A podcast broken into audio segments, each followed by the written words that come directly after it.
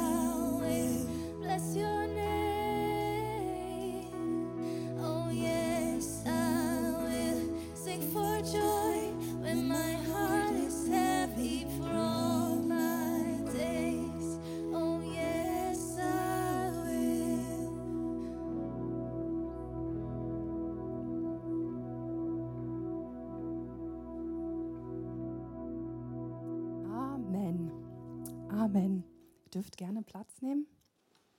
Merci vielmal, ihr jungen Frauen. Es ist so schön mit euch hier vorne, mit euren tollen Stimmen. Wir kommen zum Offering. Und auch da sieht man einen QR-Code im Hintergrund, wo du ähm, siehst, wie du Finanzen. Das ist alles online im Moment, genau. Hey, es ist so schön, das muss ich erst etwas anderes sagen. Es ist so schön, wieder so viele Menschen hier am Morgen zu sehen. Ich habe gerade so Freude, muss ich echt sagen. Mit den zwei Celebrations, die wir bis anhin hatten, ist es manchmal so ein bisschen leer gewesen. Man hätte auch nicht mehr gewusst, wer ist eigentlich da, wer ist nicht da. Jetzt gerade mega schön, dass du da bist heute Morgen. Wir kommen zum Offering, wie ich schon gesagt habe. Du siehst den QR-Code im Hintergrund. Und für mich ist Kollekte ein Teil oder der Teil, wo ich einen Teil von meinen Finanzen an Gott zurückgebe. Finanzen, wo er mir anvertraut hat. Kollekte ist der Moment, wo ich Kirche mitprägen kann, wo ich mitprägen kann, was hier passiert. Von dem Geld werden Pastorengehälter gezahlt, von dem Geld werden so schöne Palmen gekauft, von dem Geld wird unten Kids Celebration gemacht, Bible Challenge. Desi nickt hier vorne, genau. Von dem Geld geht auch immer ein Teil an Menschen, die bedürftig sind. Und ich danke dir dafür, dass du mitträgst, mit deinen Finanzen trägst du mit, dass wir Kirche bauen können. Merci vielmal für das, was du gibst.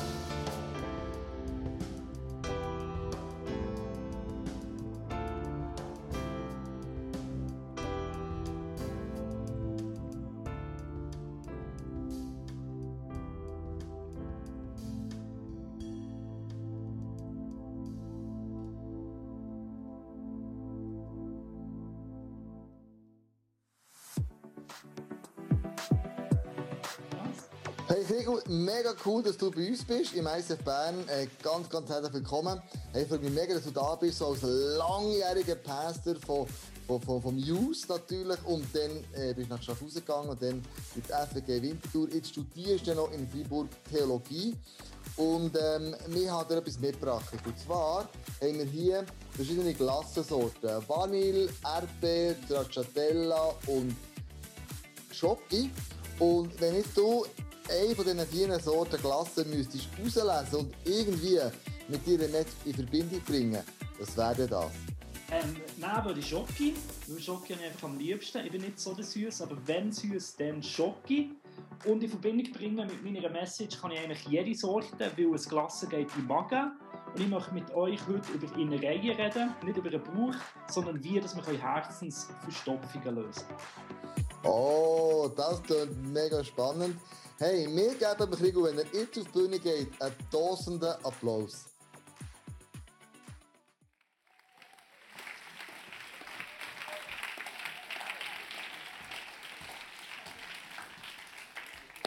Danke vielmals. Herzlich willkommen auch von meiner Seite. Immer wieder schön im ICF Bern zu sein. Es ist Heimat. Wir haben schon ein bisschen gehört, ich bin hier, ja, ich Glaube introduced worden an, Jesus, habe meine ersten Schritte gegangen im ähm, Arbeiten in einer Kirche, im Freikirchen-Kontext. Ich durfte ähm, äh, die Jugendarbeit, den Youth Planet, dann leiten. Bin nach Schaffhausen gegangen und habe dort mit den Leuten die Kirche starten, über Grenzen auch in Deutschland in Singen. Habe meine Erfahrungen auch in, in einem anderen Freikirchen-Setting in einer FG dürfen sammeln, bei IRZE, mit dem Desiree, unter anderem, du bist zwar schon fertig, ich bin immer noch dran, in Freiburg am Theologie studieren. Mein Ziel ist nächstes Sommer ins Vikariat zum Landeskirchenpfarrer. Genau, ist noch ein gewisser Weg. Ich bin gelebte Ökumene. Genau. Familientechnisch habe ich äh, eine Frau, zwei Töchter, zweieinhalb und sechs Monate. Das ist schön. Lustig, herausfordernd, einfach gut. Macht mir Freude. Ähm, mein Hobby, ich mache ab und zu einen Podcast. Wenn ihr reinschauen wollt, ich bin jetzt gerade in der Sommerpause, aber überall, wo Podcasts gibt, mein Name ist Christian Gefäller, dürft mal hören. Der Kleusel hat gesagt, hey, schau, Summer Celebration, rede über das, was dich am Glauben begeistert. Was mich am Glauben begeistert, aber auch herausfordert, sind immer wieder die Geschichten von Christen und Christinnen, die über sich auswachsen. So Geschichten wie eine William Wilberforce oder eine Mutter Teresa, die sich gegen soziale Ungerechtigkeit einsetzen und einfach äh, du kannst denken, was du willst, aber am Schluss des Tages eine herausfordernde, inspirierende Biografie haben. Aber auch einfach auch Leute, die in, ihrem Umfeld für vielleicht eine behinderte Person da sind, für eine einsame Nachbarin. Menschen, die sich nicht nur um sich selber drehen, gerade in unserer individualistischen Gesellschaft und für andere da sind. Und das inspiriert mich, aber stresst mich auch. Weil das fordert mich raus. Also ich finde mich grundsätzlich sehr interessant und in der meisten Zeit am interessantesten und am meisten Gedanken mache ich mir um meine eigene Karriereentwicklung. Wie ich mich selber singularisieren und etablieren als besondere Person, beschäftigt mich. Ein Insta-Account, da muss ich ja schauen dazu, oder? Und darum fordert mich dieser Teil vom Christentum raus, für andere Menschen da zu sein. Und ich merke, in den meisten Fällen habe ich persönlich Herzensverstopfungen. Und wie wir die lösen können, möchte ich heute mit euch anschauen, anhand von einer vertrauten Geschichte, wo wir vielleicht bisschen anders sehen. Apropos Vertrautheit, wenn du irgendwie denkst, der sieht irgendwie anders aus da vorne. Ja, ich habe meinen Bart abgeschnitten. Einfach für all die Leute, die im Unbewusstsein abgelenkt waren, dass wir das so geklärt haben. Also, Geschichte, die wir anschauen barmherzig Samariter, habe ich ein Bild mitgebracht und erzähle euch hier schnell den Kontext. Für die ein oder andere bekannt aus der Sonntagsschule. Jesus wird gefragt von einem Pharisäer, Schriftgelehrten, was ist das wichtigste Gebot? Wenn du eine Frage gestellt bekommst, ist es meistens eine gute Art und Weise, gegen eine Frage zu stellen. Jesus sagt, ja, was sagst du? Er sagt, ja, lieb Gott von ganzem Herzen, von ganzem Verstand und mit ganzer Kraft. Und genau so die, die Mitmenschen wie die selber. Und Jesus sagt, super, dann weisst du es ja.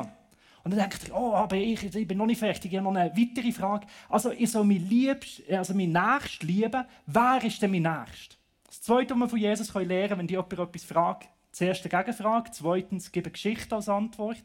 Und Jesus erzählt die Geschichte vom barmherzigen Samariter.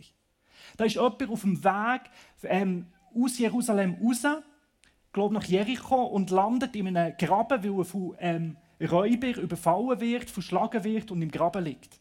Und dann kommt der Levit, einer, der ausgesondert ist, zu dem Stamm der Priester gehört, sieht ihn und läuft vorbei. Und dann kommt ein Priester höchstpersönlich, sieht ihn und läuft vorbei. Und dann kommt der Samariter, sieht den Jude im Graben liegen es jammert ihn, er geht zu einem Herren, nimmt ihn raus, bringt ihn auf sein Sessel, geht in einen Herberg und sagt, schau zu ihm, ich zahle alles, schau, hier du mal Vorauszahlung und ich komme nochmal zurück, wenn es mehr gekostet hat. Ich komme auf für die Rechnung. So eine vertraute Geschichte. Die Herausforderung bei Vertrautheit ist, dass wir manchmal blind werden. Zwei Sachen, die ich hier betonen möchte, die man manchmal vergisst. Erstens, in dieser Geschichte und darum auch in dieser Predigt geht es nicht um Diakonie, nicht um Nächstenhilfe.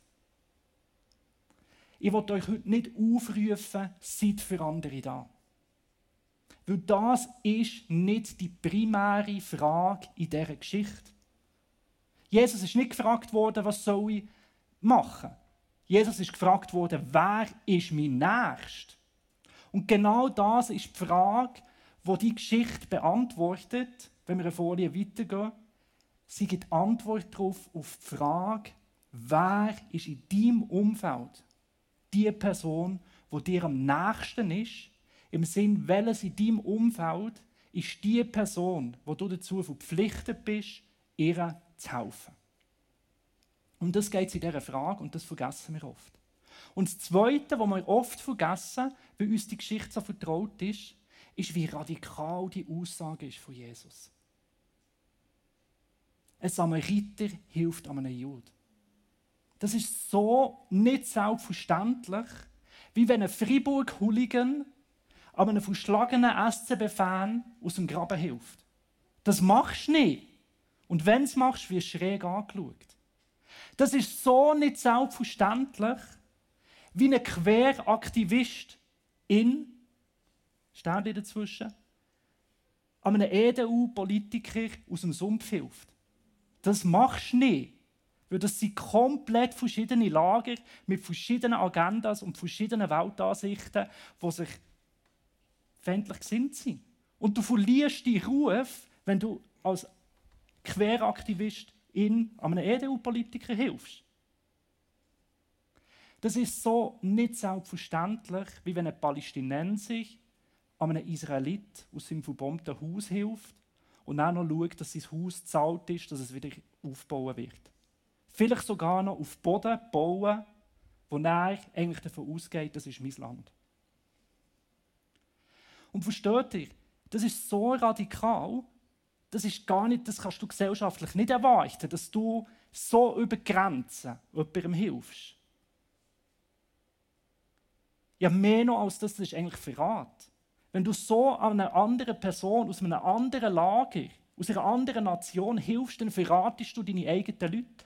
Gerade die Geschichte, wo ein Jude einem Palästinenser hilft. Du hilfst vielleicht gerade dem Jude, der selber noch verantwortlich war, dass die Bombe auf dein Haus geflogen ist. Und umgekehrt auch. Und du musst damit leben, dass die Leute sagen, du gehörst nicht mehr zu uns, weil du denen, der denen geholfen hast. Das ist langsam viel Nebel. Und so herausfordernd ist die Message, der Nächste ist so im, kann so im anderen Lager sein. Warum? Warum kommt der Samariter darauf, dem Jud im Graben zu helfen? Wenn es weder kulturell, politisch noch religiös von ihm erwartet werden kann. Wieso geht er das Risiko von dieser nächsten Hilfe ein?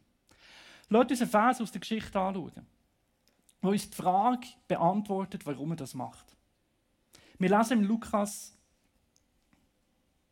10, Vers 33, ein Samariter aber, der auf der Reise war, kam dahin und als er ihn sah, als er ihn sah, jammerte es ihn, es jammerte ihn und er ging zu ihm, goss Öl und Wein auf seine Wunde und verband sie ihm, hob ihn auf sein Tier und brachte ihn in eine Herberge und pflegte ihn. Ich möchte hier ein paar Sachen illustrieren. Wieso hilft der Samariter? Erstens,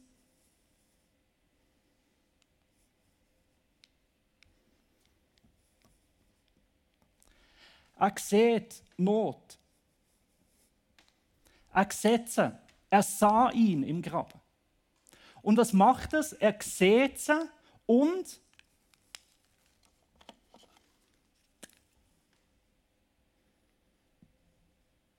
Es geht ihm ins Herz. Der Luther übersetzt mit jammerte.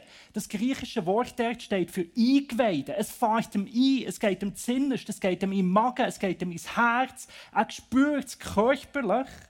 Das Wort Barmherzigkeit, es bewegt das Herz, es erbarmt das Herz, es ergreift das Herz. Was er sieht, geht ihm ins Herz. Es trifft ihn im Herz. Es berührt ihn, es lässt ihn nicht kalt. Es lenkt ihn an, es ergreift ihn, es jammert ihn. Und vom Auge ins Herz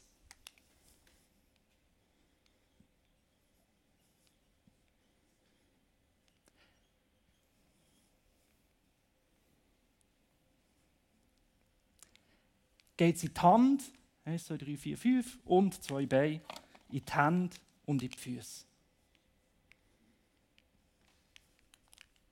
Und dann zur Person in Not.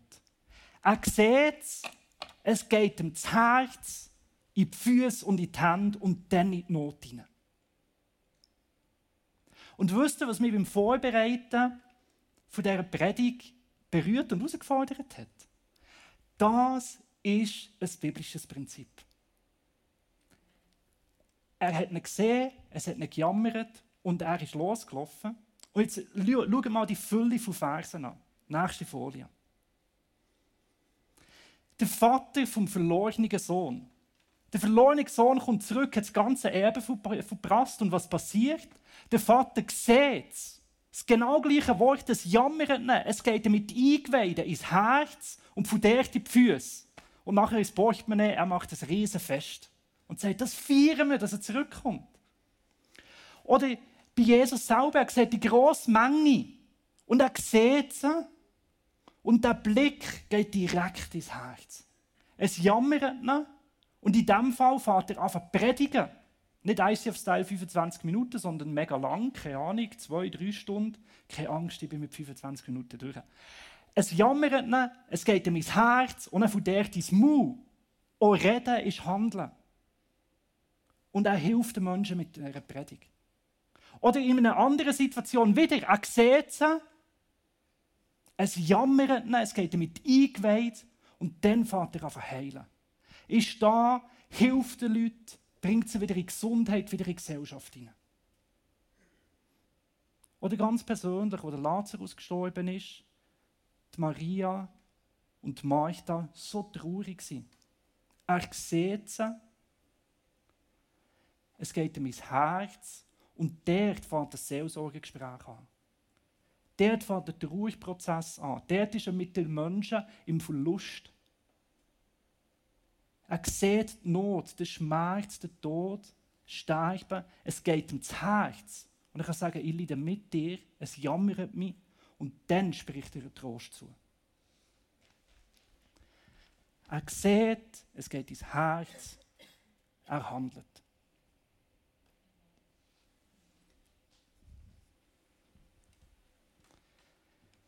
The Good News, die gute Nachricht, der Zuspruch in dem ist.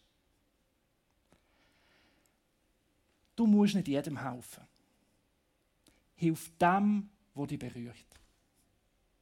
Du musst nicht für jeden und alles da sein.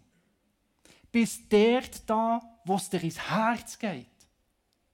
In dem wir noch die Herausforderung spend und mach und du schaff nicht nur mit, weil man das so macht, weil es gesellschaftlich, kulturell erwartet wird, sondern das, was Jesus teacht, sprengt kulturelle, religiöse Erwartungen. Mehr als Opfer will die Barmherzigkeit von uns. Dass wir berührt sind, dass es uns betrifft, dass wir persönlich angesprochen sind. Bist nicht für jeden da, bist für den Nächsten da. Und der Nächste ist der, der dich jammert, der dich im Herz berührt. Und so schön, dass wir nicht für jeden gleich sein. Das kann unterschiedlich sein. Und auch auf unterschiedliche Art und Weise. Eines führt das zum Predigen, eines zum Heilen, eines zu einem Seelsorgegespräch, eines zu einem Festfeiern. Und wenn du heute da bist und dich fragst, was ist meine Berufung, wo soll ich mein Leben investieren? Schau mal darauf, was dir vom, Herz, vom Auge ins Herz geht und dann in die Beine. So eine gute Ort. Und darum habe ich auch ein Ja und einen Frieden zu unserem spätmodernen Individualismus. Wo es wichtig ist, dass wir emotional engaged sind, dass uns Sachen berühren. Das ist nicht nur falsch, das hat seine Berechtigung. Nicht jeder muss das Gleiche machen. Und es braucht unsere Emotionen, unser, unser Herz, unsere Eingeweide, unser Angesprochensein. Gerade für unser ethisches Handeln. Das hat etwas mega Befreiendes. Hilft dort, wo es dich berührt. Aber es hat auch etwas mega Herausforderndes. Was berührt mich noch? Es ist viel einfacher, einfach einen Dauerauftrag einzurichten und dann geht das Geld weg und ich mache etwas Gutes. Aber das geht an mir vorbei. Und das sind die zwei anderen mega spannend. Die vielleicht mir viel näher sind als der Samariter, der Levit und der Priester. Was machen die zwei? Die kommen. Ich zum nächsten Vers. Der Priester kommt den genau gleichen Weg. Er sieht ihn und er läuft davon. Es gibt das Schauen, wo die Not ins Herz kommt und nachher die Abkürzung nimmt, direkt in die Hand und in die Beine. Und das Schauen auf direktem Weg in die Hand und in die Beine geht ganz schnell in die Richtung. Wer die Not sieht und sie geht dem Vater direkt in die Füße und in die Hände, rennt davon. Und so geht es mir meistens. Das Zeug macht einen riesen Bogen ums Herz. Hier, ich sehe es. Hier rundherum geht es irgendwo hier und hier und ich bin dann mal weg. Bin dann im September wieder da, wenn die Ferien vorbei sind. Und irgendwo ist mein Herz häufig verstopft. Und umso älter ich werde und umso mehr noch in Familie integriert bin und irgendwo, man ist schnell spiessig bürgerlich, wünscht sich noch ein Häuschen und denkt so, spende noch etwas und das ist gut. Das mit der Leidenschaft und mit dem Brennen und komm, wir bauen Kilo und wir machen das, war früher irgendwie einfacher. Gewesen. Und ich ringe mit dem. Was berührt mich eigentlich noch? Und Daniela hat es gesagt, also ein Problem fällt es gerade nicht in dieser Welt. Aber irgendwie an Herzenswärme oder an Betroffenheit oder dass das Zeug irgendwie noch etwas auslöst bei mir, wo mir richtig Not bringt und sagt, wow, da muss ich helfen. Da muss ich etwas machen. Was machen wir, dass uns die Sachen wieder jammern? Nicht alles, aber wenigstens etwas. Und uns wieder betrifft. Und wir in dem Bereich, wo uns anspringt, wo wir gemeint sind, wieder aktiv werden. Ich habe heute Morgen keine Antwort darauf. Und vielleicht ist die Predigt vor allem die Frage, was berührt uns eigentlich noch? Was jammert dich? Was vielleicht das Wichtigste ist zum Mitnehmen heute Morgen. Aber gleich auch ein Gedanke, der vielleicht helfen kann, Herzensverstopfungen zu lösen. Ich ziehe die aus zwei Versen. Erstens aus der Bergpredigt, wo man lesen, das Auge gibt dem Körper Licht. Ist dein Auge gut, dann ist dein ganzer Körper im Licht.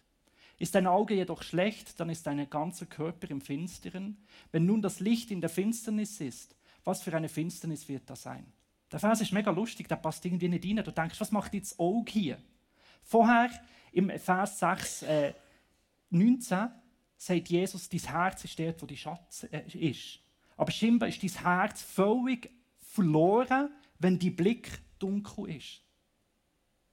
Es fällt uns Zeit, hier tief zu gehen. Noch mehr auf den Punkt gebracht in den Sprüchen.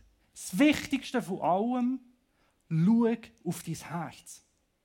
Bewahre, beschütze dein Herz. Und wie machst du es? Zwei konkrete Sachen. Acht, dass du nicht falsch, negativ hinterdurch schnurrst. Da kann jemand anderes mal darüber predigen. Aber auch das macht etwas mit deinem Herz. Und das Zweite, schau auf dein Herz, indem du auf die Blick schaust.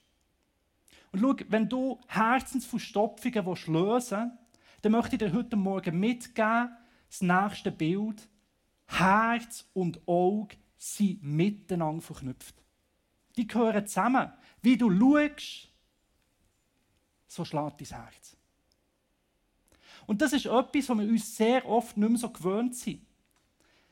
Es ist noch mega spannend, wenn du mal damit auseinandersetzt, wie wir über das Schauen denken. Ein kurzer historischer Exkurs, prägt vom sehr lesenswerten Autor Ivan Illich.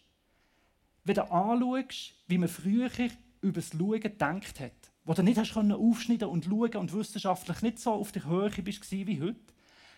Das nächste Bild ist mir davon ausgegangen, dass man schaut, ist, es geht ein Strahl aus deinen Augen raus. Also schauen ist aktiv. Wenn ich jetzt die Palme anschaue, dann länge ich sie mit meinen Augen an. Also ich kann die Palme anlängen mit der Hand oder das genau gleiche mit dem Blick. Das heisst, ich berühre jetzt den Desiree, indem wir ihn anschauen. So ist man davon ausgegangen, dass Schauen funktioniert. Und wenn du ins Wasser geschaut hast und ein Stecker gebrochen ist, dann ist man davon ausgegangen, dass der Seestrahl vom Wasser gebrochen wird. Wie denken wir heute über das Schauen? Ich glaube, Emanuel, okay, Johannes Keppeler hat das erst im 15. und 16. Jahrhundert so entdeckt, nächstes Bild, dass eigentlich das Licht wird auf die Sache geworfen und das kommt nachher in unsere Augen hinein. Ich will jetzt nicht hier wissenschaftlich, physisch über das, äh, Schauen reden, aber überleg dir mal, wie du anders denkst. Das eine ist aktiv, ich länge etwas an mit meinen Augen, und das andere, das Schauen passiert mir einfach. Darum reden wir heute ja auch nie über die Disziplin vom Schauen. Wie du schaust, prägt dein Herz. Das ist nicht nur ein passiver Vorgang, das ist auch aktiv. Und das sieht man vielleicht im zweiten, Das nächste Bild. Weltweit der meist verbreitete Aberglaube ist der böse Blick. Da findest du fast in jeder Kultur, wo die Leute Angst haben, dass sie angeschaut werden vom Neid und das etwas mit ihnen macht. Und Ivan Illich zeigt, dass du früher in der Antike zum Doktor gehen. Der hat deine Augen angeschaut und gesagt, ganz klar böser Blick, ganz klar Diagnose. Vom Doktor medizinisch, die gelben Augen, man sieht das ist der Neid. Und ich will jetzt nicht alte Medizin propagieren, überhaupt nicht. Aber es spüre ich wieder wecken, dass man dann noch gewusst hat, wie wir schauen, hat Einfluss auf uns körperlich. Und ich würde sagen, ganz sicher auf das Organ vom Herz. Das Schauen macht etwas mit dir. Und das prägt, ja, kann dein Herz kalt machen, verstopfen. Das ist im nicht der Fall. Und auch mit der Technik, mit dem Handy, mit dem iPhone. Der Simon Sinek sagt, das Handy, die Notification, gerade auf Insta, das löst die gleichen Hormone aus wie Alkohol in uns. Und wer regelmäßig trinkt und noch mehr trinkt, merkt, dass er immer wie mehr braucht, dass er noch etwas spürt. Und mit dem Schauen ist es irgendwie auch so. Irgendwie braucht es immer mehr. Eine meiner frühesten Kindheitserinnerungen, da sind wir so in ein Bibellager gegangen mit meinen Eltern und nachher hat es am Abend einen Film gegeben. Und wir natürlich, oder? wir sind uns das gewöhnt, immer am 5 Uhr haben wir ein gute Nachtgeschichte geschaut, also wir sind uns Bildschirmzeit abgehärtet, oder? Das haben wir gekannt. Aber dort war so eine Gruppe von drei Geschwistern und dann haben wir einen schwarz-weiß Film geschaut und nachher ist ein Eseli ausgebrochen und dann ist der Wächter am Eseli hinten nachgerannt und hat das wieder einfahren und die drei Leute als Hühner und Wölfe und Leute aufs Mal, die sind durchgeticket. Denen ihr Herz ist gejammert ab dem Esel. Die haben wirklich, das hat ihnen ein Herz gebrochen. Und ich so, ich sollte hier mal ein bisschen gut Nachgeschichten schauen und so, das lässt mich kalt, dann eben Esel. Aber das ist eine meiner Kindheitserinnerungen, das ist mir geblieben bis heute. Die haben keinen Fernseher gehabt, die haben. Und haben das erste Mal gesehen, wie eine, auf dem Bildschirm wie ein Esel verfolgt wird. Und das ist dann ein Herz. Und schau, ich will heute nicht moralisieren und sagen, das ist die Liste der Sachen, die du schauen darfst und das nicht. Ich will sensibilisieren. Die Menge von Sachen, die wir uns im Bild hineinziehen, bewegt unser Herz oder eben auch nicht mehr. Und darum ist auch mal Bildschirmfasten oder gerade Bilderfasten oder einfach wieder der kleine Impuls. Acht auf die Blick, weil es bewahrt dein Herz. Etwas, was du mitgeben möchtest. Und wenn der Blick mit dem Herz zusammenhängt, dann lädt uns auf der einen Seite auf den Blick achten, weil das prägt unser Herz. Und auf der anderen Seite lädt uns immer wieder unser Herz von Gott erneuern. Kannst du eins weiter? Herzensverstopfungen lösen durch einen Blick achten und zweitens, indem wir unser Herz immer wieder Gott herhaben. Und das passt so zum Jahresthema vom ICF Bern, wo auch unter anderem Hesekiel 36 geprägt ist, äh, das Herz immer wieder von Gott zu prägen. Und das ist so eine Zusage. Und ich will euch ein neues Herz und einen neuen Geist in euch geben und will das steinerne Herz aus eurem Fleisch wegnehmen und euch ein fleischendes Herz geben. Und das ist das, was ich mir wünsche und ich brauche, dass mein Herz wieder lebt wieder berührt ist, wieder in die Beifahrt. Und Jesus ist der, der das Herz wittet. Seine Jünger haben gedacht, er wird einfach Israel von den Römern befreien. Und er hat es gewittet und gesagt, meine Aufgabe ist nicht nur national, sie ist für die ganze Welt. Und nicht nur politische Freiheit, sondern grundsätzliche Freiheit. Jesus wittet unser Herz. Das ist manchmal schon herausfordernd. Das hat noch viel mehr im Sinn, als wir in unserem kleinen Herz Platz haben dafür. Und er ist der, der das neue Herz immer wieder schenkt. Und für mich ganz konkret heisst das im Moment so eine App, die ich brauche. Das ist so ignatianische Gebetszeiten, dreimal am Tag. Und da wirst immer die stille, einfache Frage gefragt. Dreimal am Tag. Was ist deine Sehnsucht? Nach was sehnt sich dein Herz? Und die Sehnsucht nach Gott hergeben, ist ein Weg und Weise, wo ich immer wieder schnell einchecke, wo ist mein Herz und Gott, hier hast du es, veränderst du. Und so möchte ich die Frage mitgeben, wie steht es um die Blick, worauf achtest du, worauf richtest du und was ist in deinem Herz? Und ich möchte schließen mit uns mit dem alten, reichen Gebet aus dem Psalm 51. Möge Gott dir heute wieder seine Freude und seine Wonne schenken, die wieder fröhlich werden. Möge er dir wieder ein neues Herz und einen neuen Geist schenken. Und vielleicht ist gerade der Psalm 51 etwas, das du in die nächste Woche mitnehmen und immer wieder auch Gott herlegen. Verändere mein Herz und verändere meinen Blick. Und so möchte ich mit uns und für uns noch beten. Jesus, wie schon der David, legen wir dir unser Herz her und bitten dich, dass du den Geist nicht von uns ziehst. Deine Sicht, deine Leidenschaft wieder neu Raum einnehmen in unserem Herz und in unserem Leben. Wir legen dir unser Herz her, wo so zutextet wird von so viel Input und Informationen und Bildern. Und schenk gerade an diesem Morgen wieder neue Impulse, wieder die neue Weite, das neue Leben, der neue Geist von dir in unser Herz.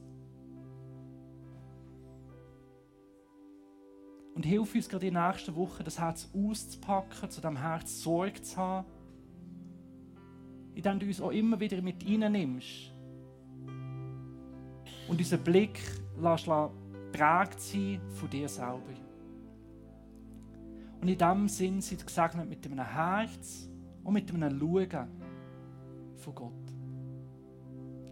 Amen.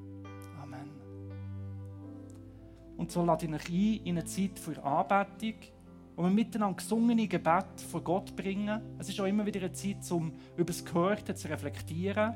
Ein Moment, wo vielleicht Gott nochmal etwas aufnimmt und highlightet aus der Predigt, die er bei dir in deinem Herz und in deinem Gesehen auf die Welt und die Sache möchte vertiefen Predigt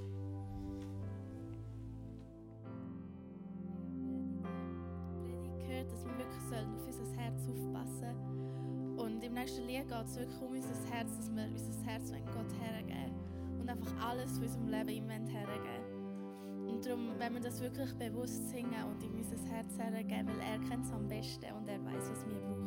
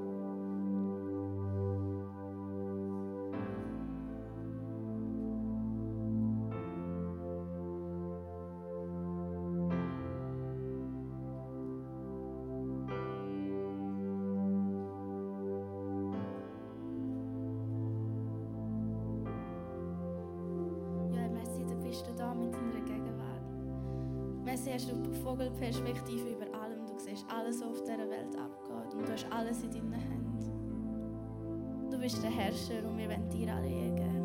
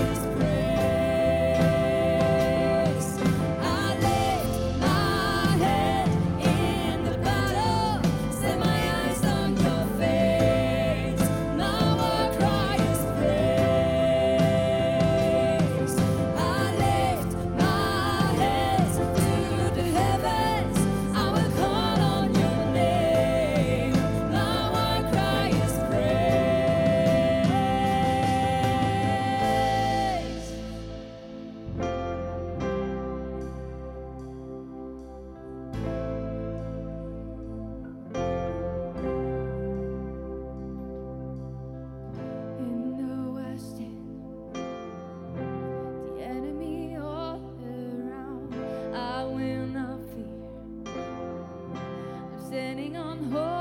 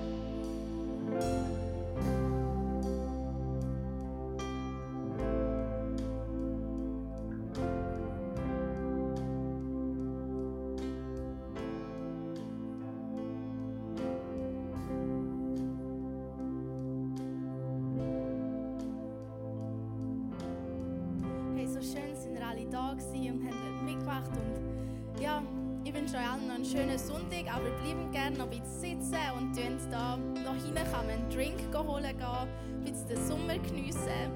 Hoffentlich wird es bald Sommer, genau. Und nicht vergessen, zum euch noch anmelden am 1. August, wenn ihr noch keinen Plan habt, genau. Und äh, noch ein bisschen reden, neue Leute kennenlernen und einfach noch ein bisschen die Atmosphäre geniessen. Merci, sind ihr da gewesen.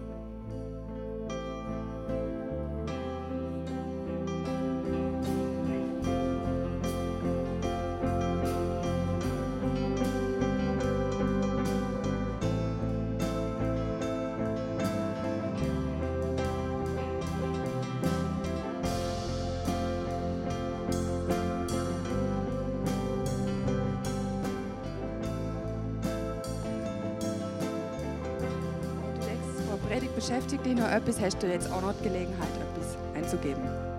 Oh, ich stelle dir doch jetzt einfach mal die erste Frage. Weißt du, was mir so durch den Kopf gegangen ist, ist, also weißt du, ich habe das Gefühl, ich weiß, für was mein Herz schlägt und doch merke ich, jetzt gerade auch mit Corona hat es ziemlich zugenommen. Wir wohnen